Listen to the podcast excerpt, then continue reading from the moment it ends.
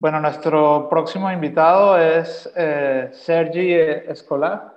Eh, Sergi proviene de una familia de, arroceros eh, y nada, en algún momento que ahora nos va a contar un poco cómo, cómo surgió todo, vio una oportunidad de, de, inventar una nueva máquina para la que incluso han conseguido una, una patente para automatizar los procesos de arroz. Hola Sergi, ¿cómo estás? Hola, muy buenas tardes. Gracias por la invitación. Encantado. A ver, si nos puedes contar un poco la historia de Mincook, cómo, cómo nace, cómo fue esto. Bueno, pues en definitiva, Mincook eh, nace eh, como necesidad de ofrecer un resultado predecible siempre al comensal. Entonces, eh, empezamos en, nuestra, nuestra historia, pues empezamos en un restaurante haciendo arroces, cocinando arroces y nos damos cuenta de la importancia primordial que tiene la repetitividad de la experiencia por parte del comensal y de lo difícil que era esto conjugar con, nuestro, eh, con nuestros sistemas de cocción que no tenían ningún tipo de control sobre el fuego, sobre la llama a gas. Nos dimos cuenta que esto era un, un problema que nosotros teníamos, estábamos trabajando a una altísima intensidad, hablamos que estábamos trabajando con 30 paelleros simultáneos, imaginaros, ¿no? ¿Vale? Con todo esto lo que representa y todo el personal que teníamos que tener atrás para poder manejar eh, semejante volumen. Y con la dificultad que eh, cada uno de los platos que en nuestro restaurante y en cualquiera eh, recibe después un examen final por parte del comensal, teníamos la necesidad imperiosa de que esos comensales recibieran el resultado que nosotros queríamos siempre al menos en el proceso de cocción. A partir de ahí, vimos que realmente en el mercado no había nada que nos eh, controlara, que tuviera el, control electrónico sobre la llama del fuego. Entonces, a partir de ahí empezamos a, estudiar. Yo inicialmente quería simplemente que se apagara, porque para cualquier cocinero, para cualquier restaurante, tener el control del fuego es tener el poder en el proceso de las cocciones, de las cocciones que se hacen a fuego. A partir de ahí eh, vimos que realmente no existía nada de mercado que nos pudiera ayudar. Y nos encontrábamos en una situación dramática. Es decir, cuando estás trabajando en alta intensidad, eh, lo hemos comentado, yo no lo he comentado, en un servicio, las cosas empiezan a complicar. ¿De acuerdo? Entonces tenemos que poner atención en detalles y en acciones repetitivas que no aportan ningún valor, pero que en cambio comprometen absolutamente el resultado final. Es decir, ha salido antes en la conversación, podemos tener productos súper bien elaborados y tal, pero después en el momento de la cocción, en el momento del pase del servicio, todo aquello se destroza y todo el trabajo realizado no sirve para, para nada. Pero lo más importante es que al final el comensal eh, lo, lo va a recibir. En consecuencia, lo que está en riesgo es muchísimo más de lo que nos pensamos. Es decir, está en riesgo la inversión realizada en toda la estructura del restaurante y en todos los procesos que se han elaborado durante, durante este interín. En consecuencia, bueno, empezamos a, darnos cuenta de que no había nada y ahí desarrollamos Mincook. Entonces, eh, aplicamos eh, la tecnología del control electrónico del fuego a lo que sería la llama. Y a partir de ahí, nos, eh, en la parte del estudio, fuimos profundizando cada vez más y le fuimos dando más aplicaciones. Ya no solo que se apague solo, sino que dé instrucciones al usuario de las acciones que tiene que realizar, que cambie las intensidades, que controle las temperaturas, ¿vale? Eh, que se apague cuando está realizado y en su punto. Y además, lo más importante es que no solo que tenga grabadas unas elaboraciones previas para las recetas de arroces y otras elaboraciones, luego, luego hablaremos, ¿vale?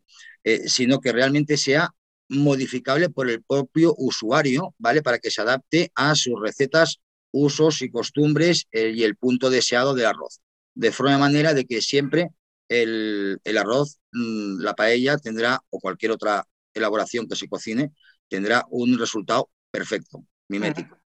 A ver, porque entiendo que, una de las cosas más críticas en el arroz, sin duda, es el, punto de cocción, eh, por lo menos en lo que es el cocinado, y, para, o sea, y luego estos efectos como el socarrat, ¿no? Que requieren subir, hacer subir, bajar y luego al final volver a subir, como este tipo de, de gestos y esto lo, lo, habéis integrado con un termómetro láser, entiendo, ¿no? Que, el termómetro le indica a la llama cuándo tiene que subir o bajar. Efectivamente, nosotros hemos convertido eh, el fuego en una, en, en, una herramienta inteligente, donde nosotros controlamos el fuego, ¿vale? Entonces, ¿lo controlamos cómo? Pues a través de la temperatura, a través de la intensidad, a través del tiempo, a través de los diferenciales de gradiente, ¿vale? A través de confirmaciones que pueda realizar el usuario. Pero es que además tenemos control de otras variables que podrían interferir en, el proceso de cocción, como la presión atmosférica, la altura que hay respecto al nivel del mar o la humedad relativa. Toda esta información la vamos a tener en Mincup a la hora de eh, grabar una receta.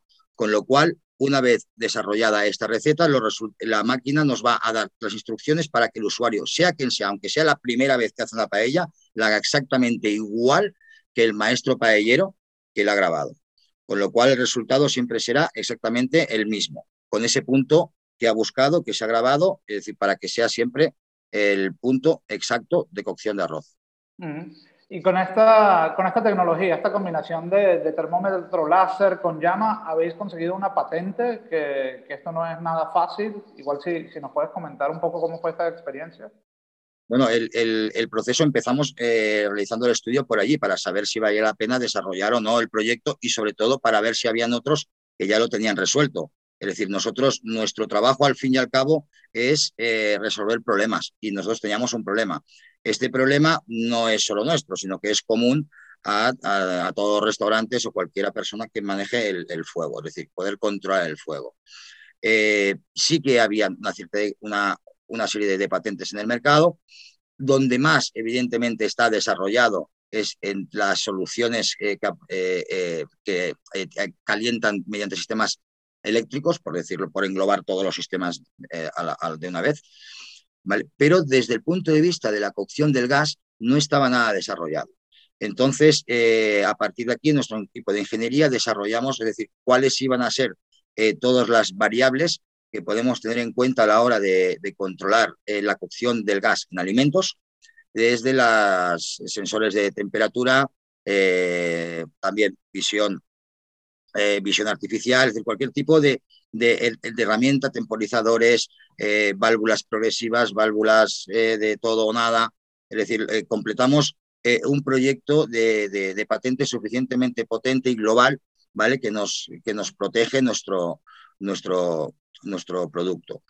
Eh, tanto es así que eh, eh, nuestro producto tiene una, en, consecuencia, tiene una adaptación o diríamos una integración universal. Es decir, ahora conocemos Minku como lo estamos viendo, ¿vale?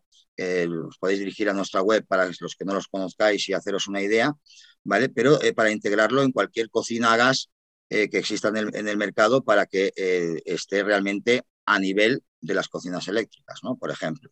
El proceso es largo, ¿vale? Es largo y costoso, también desde el punto de vista económico, ¿de acuerdo? Eh, y las competencias, eh, realmente, nosotros cogimos una etapa donde empezamos la patente, donde todavía no se habían integrado las patentes a nivel europeo y tuvimos que empezar por, España, Europa y después extenderlo eh, al resto del mundo. Aquí pregunta Estivalis Hierro. ¿Puede aplicarse esta tecnología en fuegos de inducción también? Sí, lógicamente en fuegos, en fuegos de inducción. Lo que ocurre que ciertamente en fuegos de inducción ya está solucionado, es decir, ya hay soluciones en el mercado eh, que lo están resolviendo estos problemas. Mm. Vale, y volviendo un poco al, proceso de cocinado, ¿qué, le queda al cocinero eh, si automatizamos todo el proceso de, cocinado? Eh, vamos a ver, las, al cocinero le queda todo lo demás, no es poco. Es decir, eh, realmente el cocinero tiene que estar trabajando no solo cocinando, sino que pensando de que esta cocina va a ir a parar a un comensal, número uno, ¿vale? Este comensal eh, va a valorar el resultado. Y en la cocción es un resultado donde él mismo, el cocinero, ¿vale? Somos humanos, ¿vale? Y no podemos estar pendientes de absolutamente todas las operaciones que realizamos en cocina.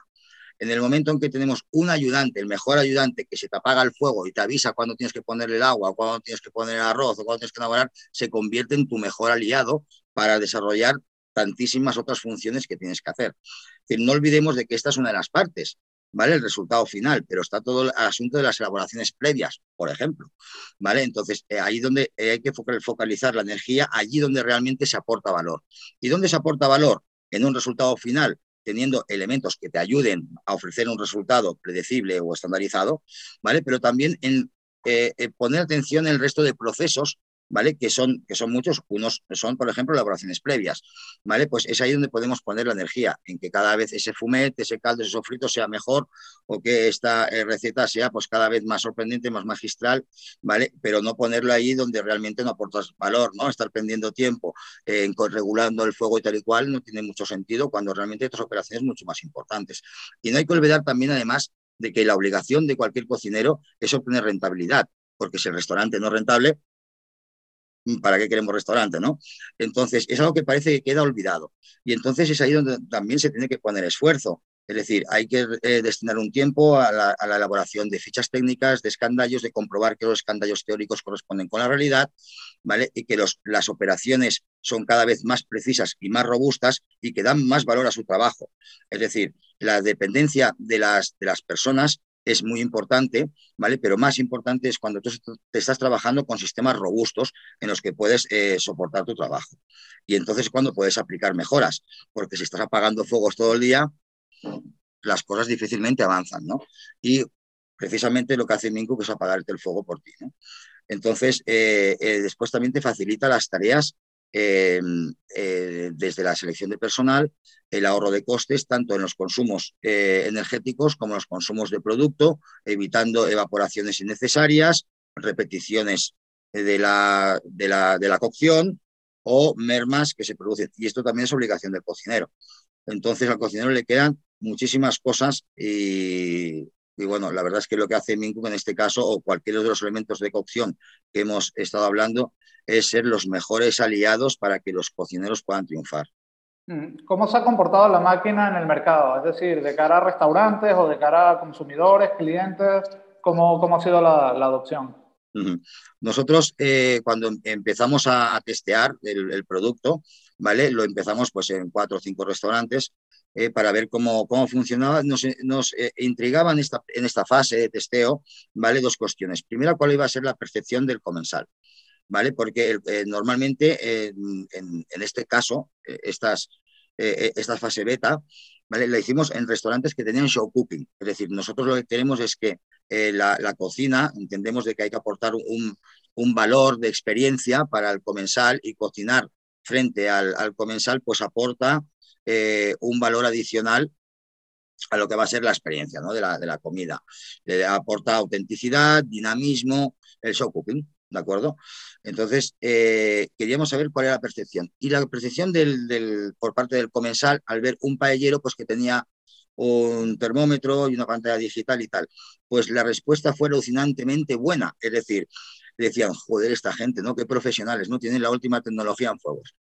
O sea, por tanto, es decir, yo prefiero ir a comer a este sitio, ¿no? Es decir, que es gente que se lo toma en serio. Por tanto, realmente, eh, eh, pues la verdad que fue bastante, mm, o sea, una aceptación pues muy buena, es decir, muy neutral, ¿eh? es decir, que la gente lo entendía como algo muy normal que forma parte ya de cualquier equipamiento de cocina, ¿no?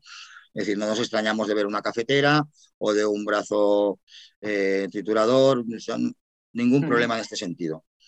Por otro lado, eh, nos interesaba ver cómo era el comportamiento en el personal que estaba utilizando estos, estos fuegos. Y lo que vimos en aquella fase, y que si luego se ha ido repitiendo durante la historia de, de, de es decir, es que notamos de forma radical que la rotación en las partidas donde se utiliza Minku baja en picado. ¿Por qué?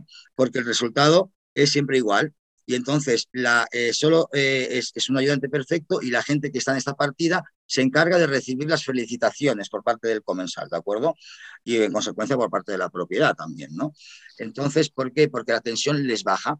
Es decir, tú imagínate de que no tienes que, ocuparte de estar subiendo, bajando los fuegos, de acordarte dónde le falta el fumet, de acordarte dónde hay que anacarar, o si hay que vestir o no hay que vestir ese, ese plato, ¿vale? O poner una guarnición porque tienes una máquina que te lo está avisando y te lo está diciendo.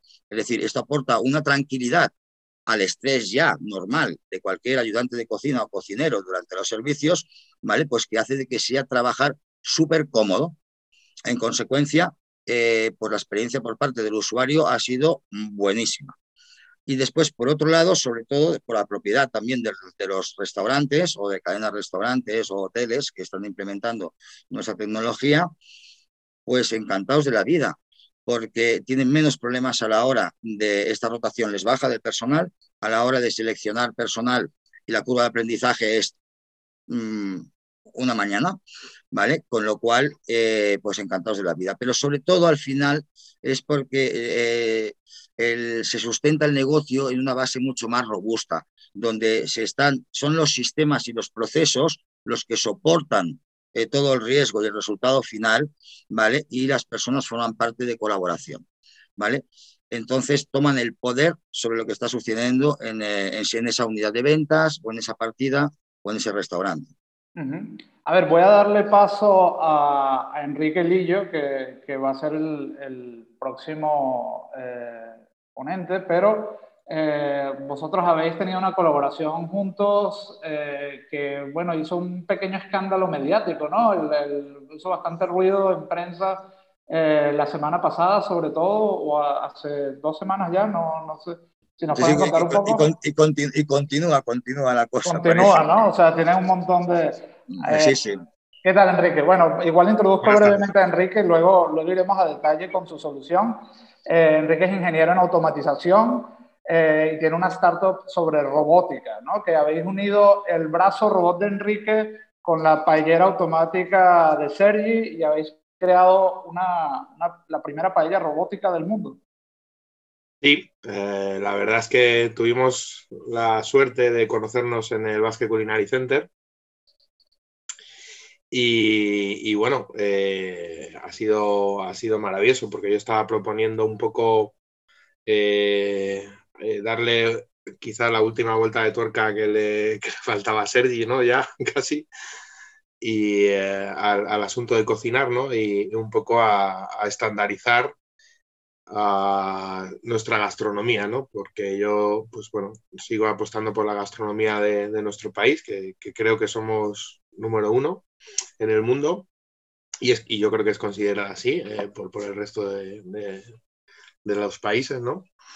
Y entonces, bueno, pues mi idea surgió un poco de, esto, ¿no? De poder estandarizar y, poder, poder eh, eh, exportar nuestra gastronomía de una manera fácil y sencilla, debido también un poco a, lo que he visto yo. Yo, yo por, mi, por mi profesión he tenido que viajar por todo el mundo y yo, yo he visto paellas, voy a decir paellas, y, eh, porque se ponía, ponía paellas en el título, he visto una paella en Estados Unidos, he visto una paella en Inglaterra, he visto una paella en Sudáfrica y, claro, mmm, perdonar, incluso he visto paellas en nuestro país que hasta el más eh, eh, valenciano, más talibán que, nos hemos podido encontrar en estos días, eh, me, hubiera, me, hubiera, gustado que lo hubiera probado porque, porque no lo había hecho un robot y, vamos.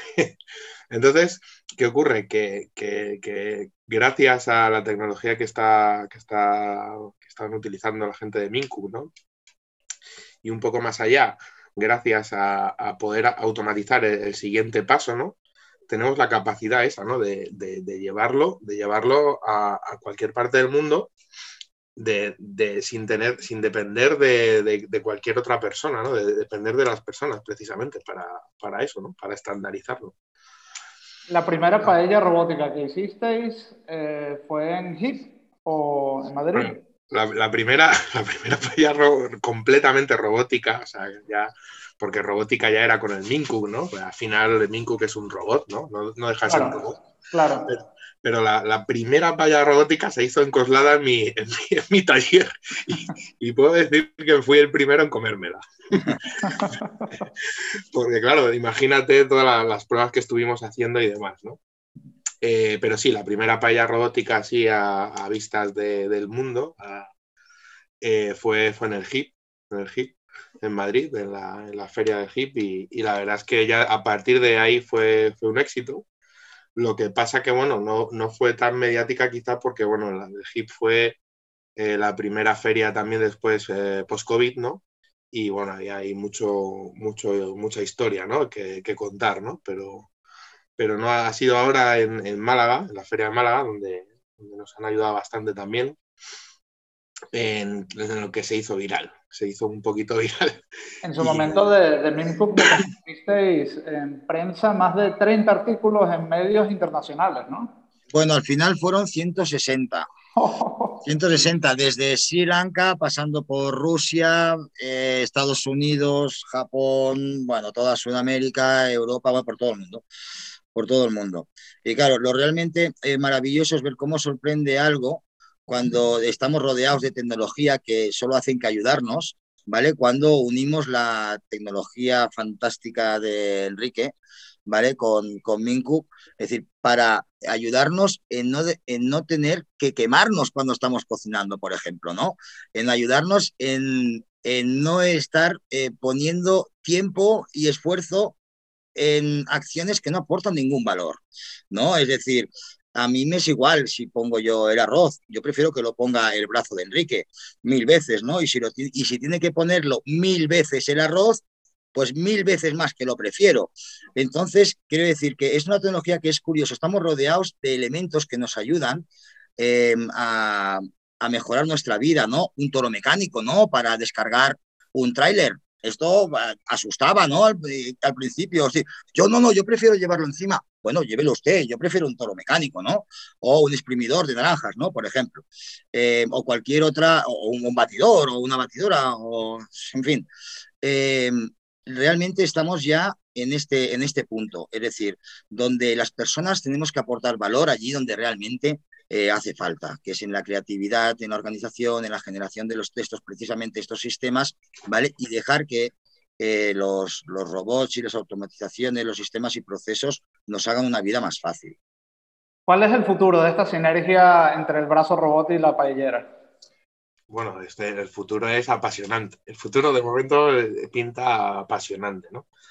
Ah, antes de todo, decir que, lamentablemente eh, hemos tenido felicitaciones en todo el mundo, o sea, por todo el mundo, a la gente ha, quedado asombrada de que la tecnología, que en este caso es tecnología es española, ¿no? de dos empresas españolas, haya podido hacer esto. Y como siempre en este país, justamente eh, no ha sido tan aceptada, ¿no? O sea, e, es, curioso, ¿no? Ver cómo, cómo, cómo la gente en, en, otros países está, está preparada, o un poco más preparada, creo, que, que nosotros, ¿no? Que, y, me, me, incluyo, ¿eh? Pero, pero, vamos.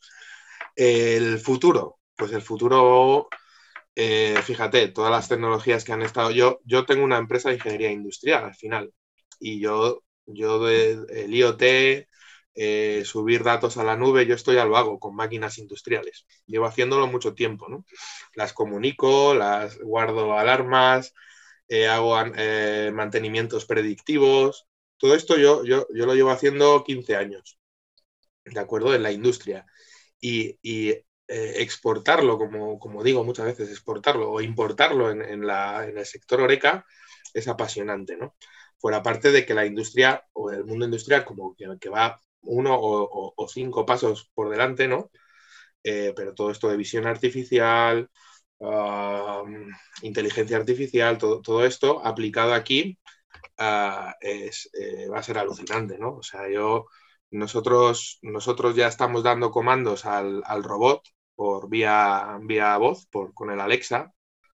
esto yo tengo en el LinkedIn mío puesto hace no sé cuánto, pues cuando estábamos en pandemia, que le decía a un robot, eh, coge una pieza naranja y coge una pieza morada, ¿vale?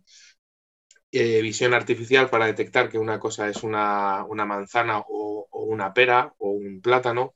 Eh, esto ya, esto ya, eso esto existe, lo único que tenemos que integrarlo, ¿no? Y hay un paso ahí, primero, de que la gente lo entienda, que, creo que, que, va a ser lo más complicado, y segundo, de que, bueno, que, de darle la fiabilidad tal como está funcionando ahora el Minku, ¿no? que te dé la robustez como para poder utilizarlo en el día a día. Y por tu parte, Sergi, ¿qué, ves en el futuro de estas sinergias? Bueno, la verdad es que el, el, futuro, que yo diría que es ya casi presente, ¿vale? Lo veo también apasionante, ¿no? Porque se está convirtiendo en realidad. Es decir, estamos recibiendo ya pedidos del robot para hacer paellas en diferentes partes del mundo, con lo cual es, un, buen, es un buen comienzo.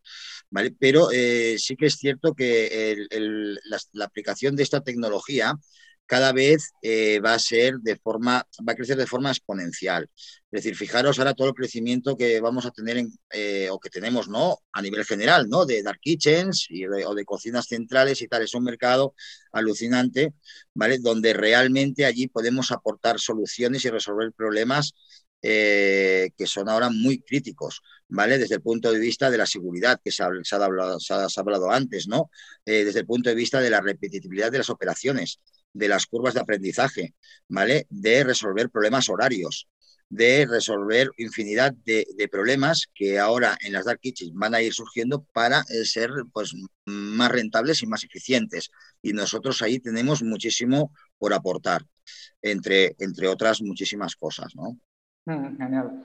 Bueno, en este punto me, despido, Sergi, para, para continuar con, con Enrique y, nada, muchísimas gracias, es un placer haberte tenido por aquí.